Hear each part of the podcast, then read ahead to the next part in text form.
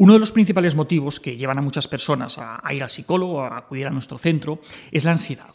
De hecho, eh, todos conocemos en, mayor o menor grado eh, cuáles son sus, principales síntomas. Los, hemos vivido muchas veces. Esa sensación de, que te falta el aire, eh, presión en el pecho, temblor, mm, nerviosismo, tensión muscular.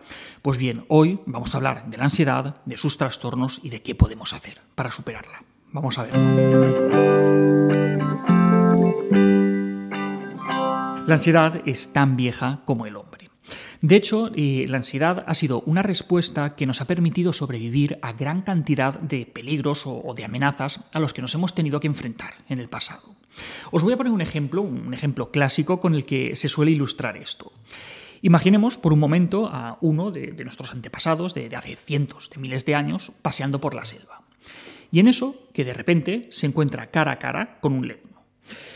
Pues bien, eh, nada más percibirlo, eh, mucho antes incluso de ser consciente de lo que tiene delante, de que lo que tiene delante es un león, la amígdala, el núcleo cerebral encargado de las emociones, ya ha detectado que ahí hay un peligro y va a empezar a tomar decisiones.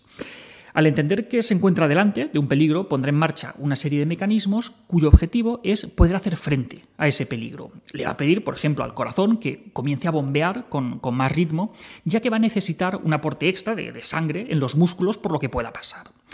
Esa sangre, claro, eh, tendrá que estar bien oxigenada, con lo que también va a ordenar a los pulmones que incrementen la frecuencia respiratoria para que todo ese oxígeno llegue bien a la sangre y, a los músculos.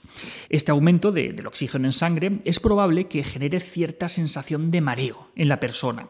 Por eso también empezará a liberar adrenalina para poder hacer frente a esas sensaciones no tan agradables. Claro, toda esta reacción pues, va a incrementar también la temperatura corporal y de alguna manera habrá que controlarla. ¿Cómo lo haremos? Mediante la sudoración. Pero esto es algo que en esa circunstancia pues, tampoco nos viene tan mal. Es decir, si en esa situación nos intentan atrapar, pues estando todos cubiertos de sudor, vamos a resbalar más y nos será mucho más fácil poder escapar. Pero claro, si en vez de luchar tenemos que huir. Eh, entonces, ¿qué hacemos si no queremos vencer al león, si no queremos salir corriendo por patas? Bueno, pues a ver, eh, los músculos eh, ya están listos, están en tensión, llenos de sangre. esa sangre está bien oxigenada, pero ¿qué más podemos hacer? Pues lo que podemos hacer es liberarnos de peso. Todos esos gramos extra que tenemos tanto en el intestino como en la vejiga pueden hacer que vayamos más lentos si queremos huir corriendo, por lo que en ese momento vamos a sentir mucha necesidad de evacuar. Toda esta respuesta, orquestada por la amígdala, efectivamente tiene dos posibles objetivos, la lucha o la huida. Gracias a estos mecanismos, nuestra probabilidad de, sobrevivir va a aumentar y al final del día vamos a poder contar nuestra anécdota con el león en vez de habernos convertido en su cena de esa noche.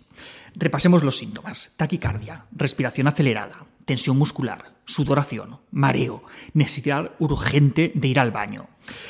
Como veréis, esos son precisamente los síntomas más característicos de la ansiedad. En esta ocasión, la ansiedad nos puede haber salvado la vida, pero imaginémonos que al final del día, ya tranquilitos en nuestra cueva, viendo el Netflix de, hace cientos de miles de años, pues estamos contando lo que ha pasado, nos estamos acordando, y de repente vuelven exactamente los mismos síntomas. Estamos tan tranquilamente en nuestra cueva, pero el corazón se pone a mil, los músculos agarrotados, nos ponemos empapados en sudor. En ese momento, la ansiedad no nos está ayudando a hacer frente a ningún peligro, más que nada porque no hay ningún peligro al que hacer frente. Tan solamente tenemos nuestros pensamientos. En esa situación, la ansiedad ya no es una respuesta positiva, sino que empieza a suponer una limitación. ¿Por qué nos hemos sentido así? Pues porque el cerebro se ha equivocado. La amígdala se ha activado como si el peligro estuviera delante, cuando realmente no era así. Ha sido, entre comillas, por culpa de nuestros pensamientos que se ha activado esa respuesta. La amígdala ha activado el protocolo de emergencia sin ser necesario y nos ha hecho sentir fatal en ese momento.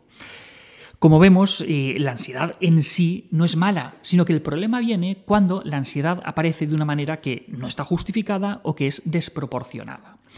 Y precisamente eso es lo que le ocurre a la mayoría de personas que acuden a la consulta con problemas de ansiedad.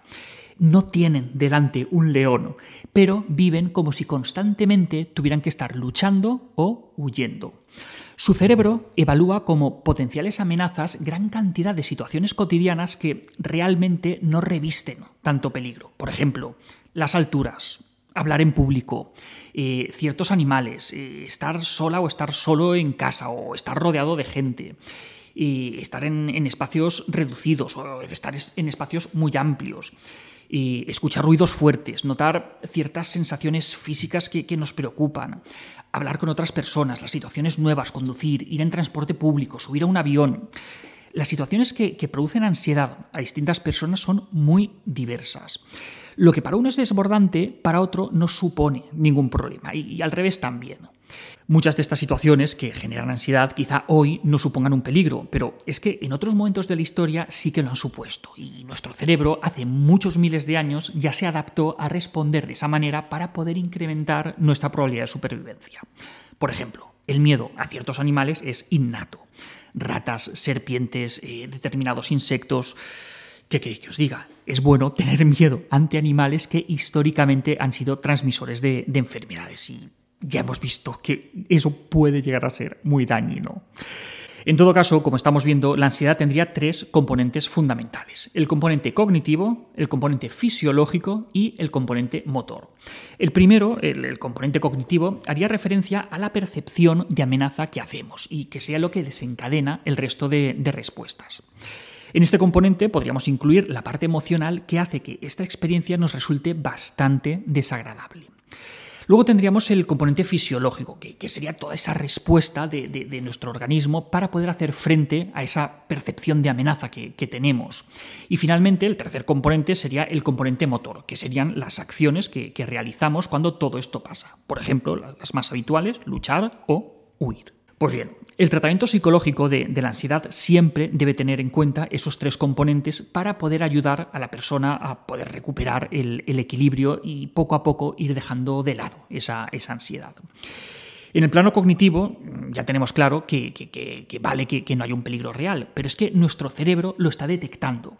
Por eso habrá que identificar dónde exactamente está ese error en el pensamiento, ese error en la valoración del entorno, para poder corregirlo y dejar de ver peligros donde no los hay. Es decir, ¿Qué vemos de preocupante en hablar ante otras personas? ¿O qué vemos de preocupante donde vemos la amenaza de, estar solas o de estar solos?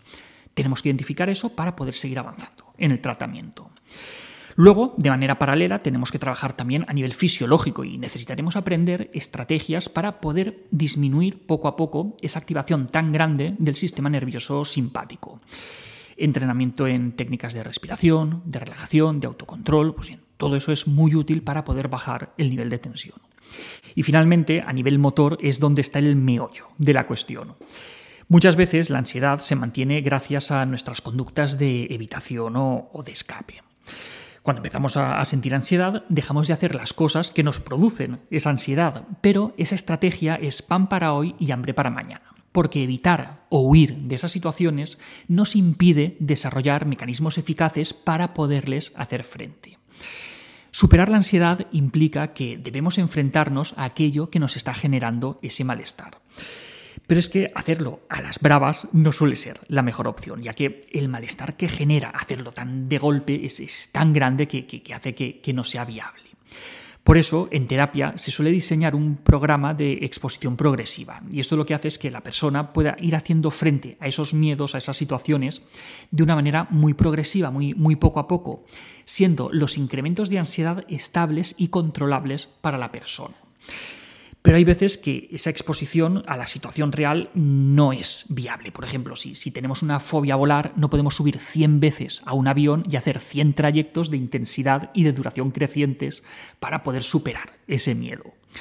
En ese tipo de situaciones pues, se emplean otro tipo de estrategias como, por ejemplo, la, exposición mediante técnicas de imaginación o mediante técnicas de realidad virtual, que ofrecen unos, unos resultados muy buenos y que son un pasito previo a la exposición en el mundo real.